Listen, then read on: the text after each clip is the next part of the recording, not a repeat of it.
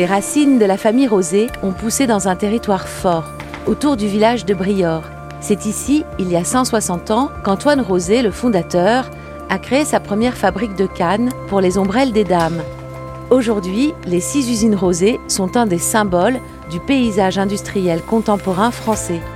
Avec Antoine Rosé, l'arrière-petit-fils, on a exploré ces usines familiales, au milieu des machines puissantes, impressionnantes.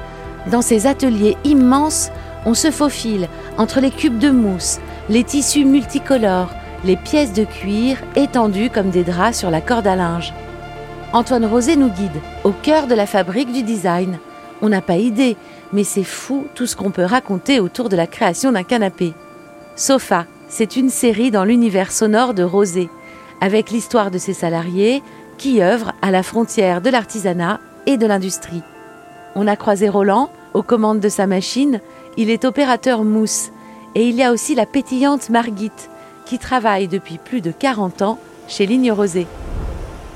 Épisode 1 à la découverte de l'usine. Antoine Rosé, les usines Rosé, elles sont dans un village qui s'appelle Briord, on est dans l'Ain. Oui, j'ai grandi ici, c'est le territoire de ma famille, on, est tous originaires de la région. J'ai eu la chance de grandir dans cette, euh, dans cette campagne, qui est une campagne qui est très belle mais qui peut être assez rude. Mais je trouve que c'est, justement c'est les terres où euh, on se forge un caractère. Les gens d'ici, ils ont un caractère. Ils ont, euh, on n'est pas très loin de ce qu'on appelle les terres froides, donc dans la région de Bourgoin-Jallieu. Et je pense que ça fait des, des, gens vivants, des gens vrais, des gens voilà, qui parlent un peu avec leur trip aussi, et ça fait du bien de temps en temps.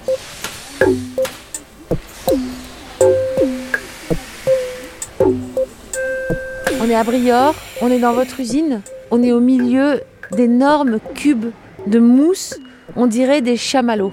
Oui, c'est ça, c'est la genèse. Différentes densités, différents poids, différents volumes. Euh, c'est vrai que ça ressemble à des gros, gros euh, chamallows. Des gros chewing-gum un peu. Des gros chewing-gum. Beige, rose.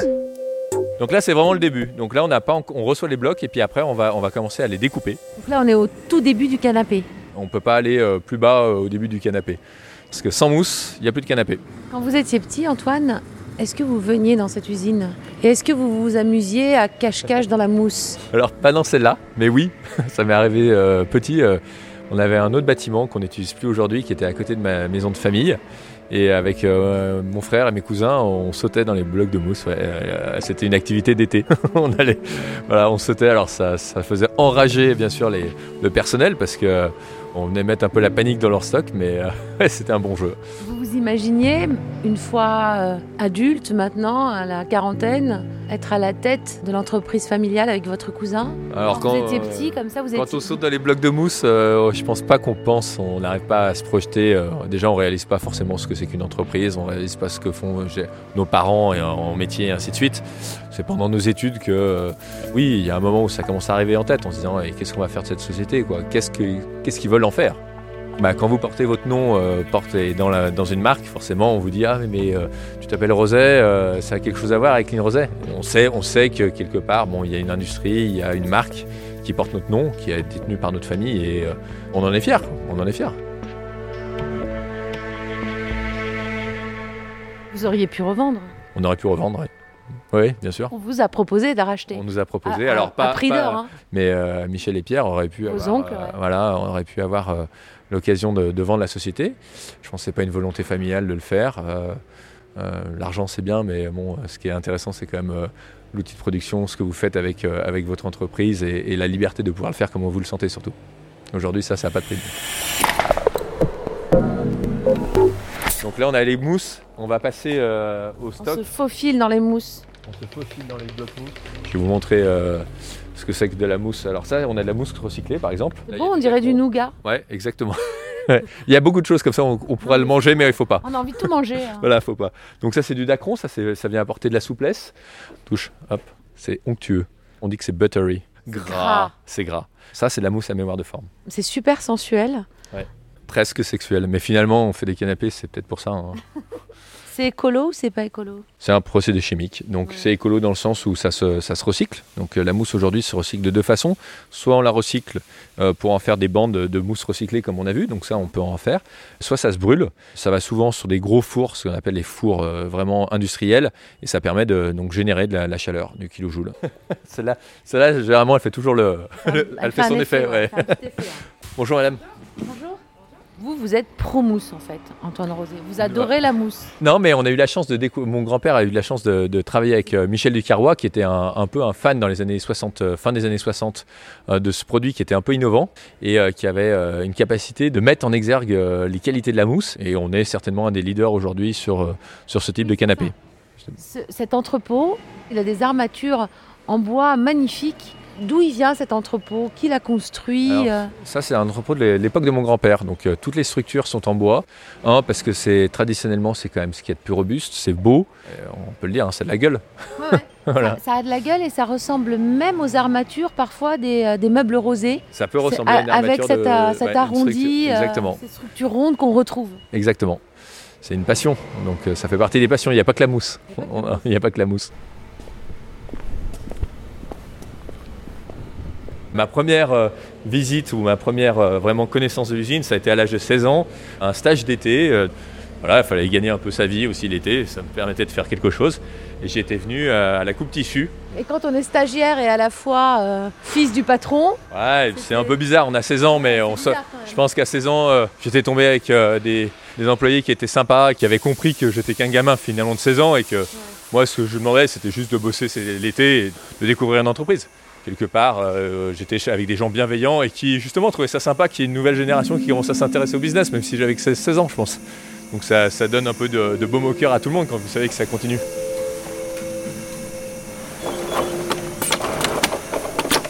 Alors ici, on est devant une, machine de coupe 3D. Les machines, elles ont, elles ont quand même deux avantages. Un, c'est simplifier la difficulté du travail. Et deux, le gain de matériaux. Le gain de matière, ça permet de moins euh, générer de rejets, donc d'être plus écologique. Ça fait 160 ans qu'on qu'on existe, 160 ans qu'on est dans la même région et qu'on embauche des personnes dans la même région. On n'est pas parti, on n'a pas euh, écouté le chant des sirènes. Et on a des produits qui peuvent durer plus de 40 ans. Donc au niveau de l'écologie, un produit qui dure plus de 40 ans, je pense qu'on fait moins de mal à la planète qu'un produit qui va en durer 3 ou 4.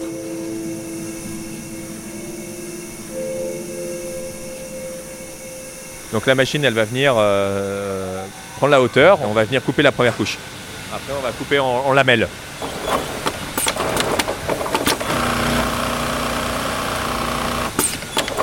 Il y a une beauté des machines Ah moi complètement, je trouve que dans l'industrie, euh, il y, a, une réelle beauté dans les machines, la, technicité.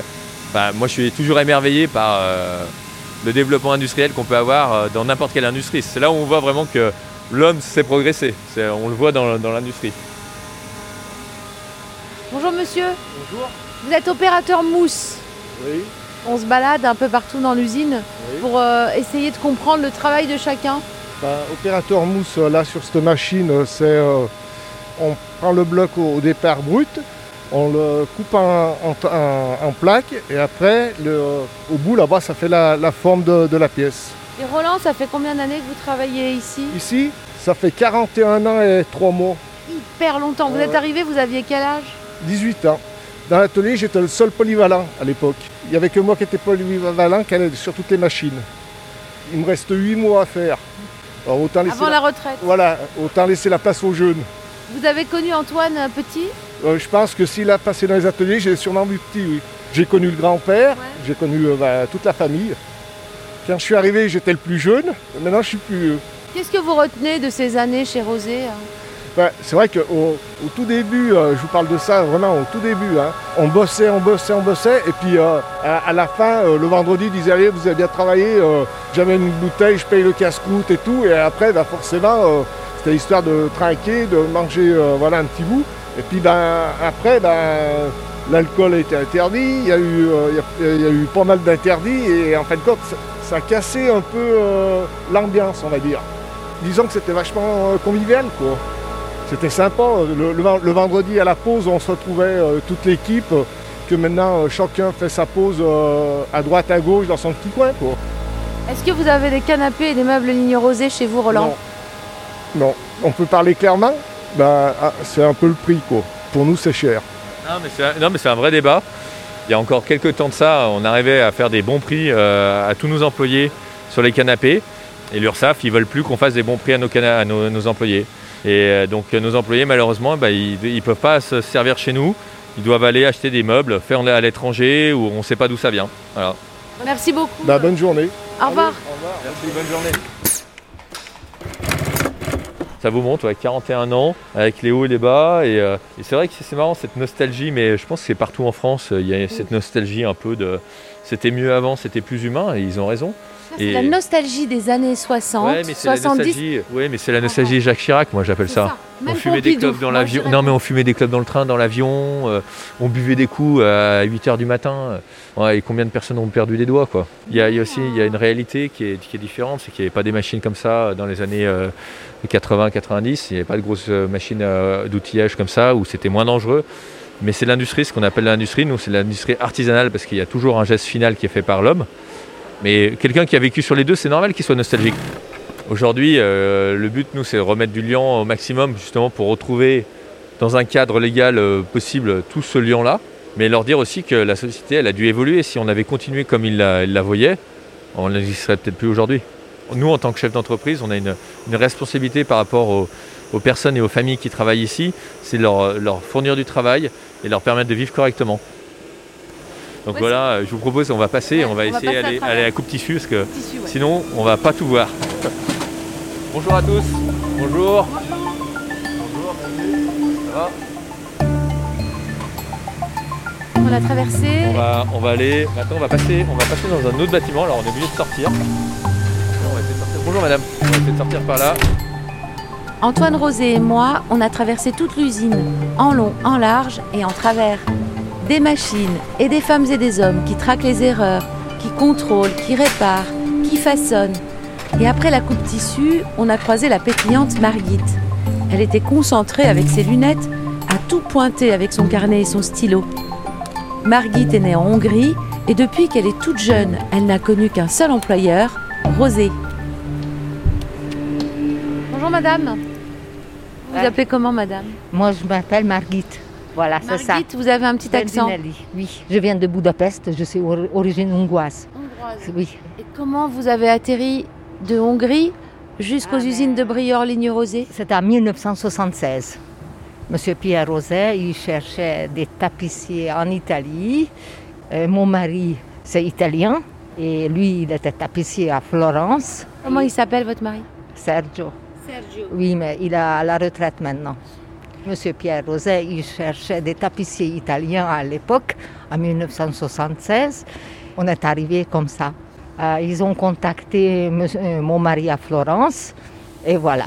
Et donc vous êtes arrivé ici dans la région? Et ici, oui, oui, oui. J'habitais à Briord, dans le lotissement en face. Moi, ça fait 46 ans que je travaille à Chérosé. Mais moi, j'aime mon travail. Je, je me sens comme une famille ici. C'est-à-dire, on était bien, bien entourés. Ici en France, j'ai commencé le coupe cuir, coupe tissu. Après, c'était la couture. Alors, c'est un travail très, très var- varié. C'est fatigant? Un petit peu, oui. Vous êtes debout tout le temps? Mais ça, ça ne me dérange pas. Vous êtes arrivé ici, vous aviez En 20 1976, euh, vous aviez après quoi? mon bac. 20 ans? 20 ans, oui. Oui, oui. Vous n'avez connu que Rosé.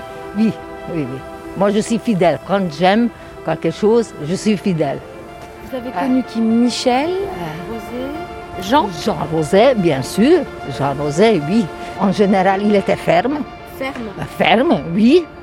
Il était sympa aussi, il était juste. Sévère mais juste. Sévère et juste, oui. Il y a eu des hauts, des bas, oui, mais heureuse. Ouais. Roset, c'est c'est une famille, pour moi. Ça va vous manquer. hein.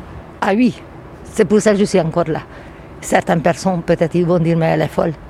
Moi, je suis à l'ancienne génération. Je grandis en Hongrie, je fais mes, mes études en, en Hongrie, à Budapest. C'était la discipline, c'était carré. Euh, bac scientifique, et puis après, euh, je me suis mariée, et puis euh, je suis partie pour l'Italie.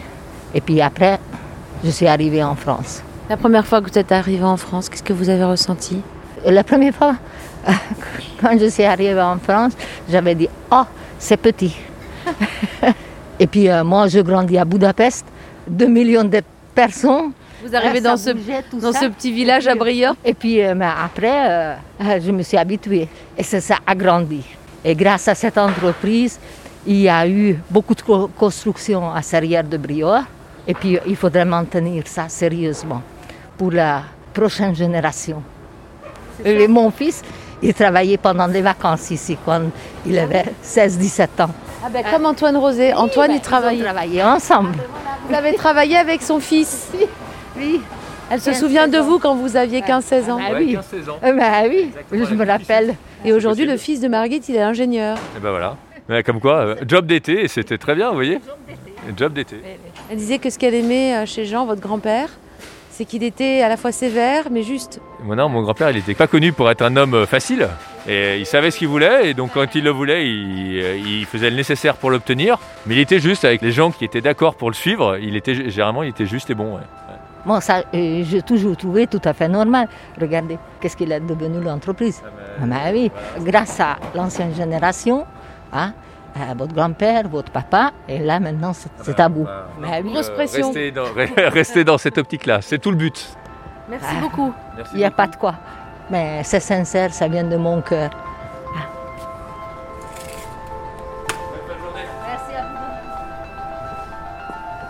À suivre, Sofa épisode 2 sur la piste du Togo. On est tout seul hein, dans l'usine. Ouais, on est tout seul. Quelle heure est-il? 16h30. Euh, une Là, des- c'est calme tout d'un Voilà. coup. Là, on est en fin de journée, donc il y a un petit peu moins de bruit. euh, les, les machines s'arrêtent, donc le calme revient. Comme dans la ruche, quand les abeilles s'endorment.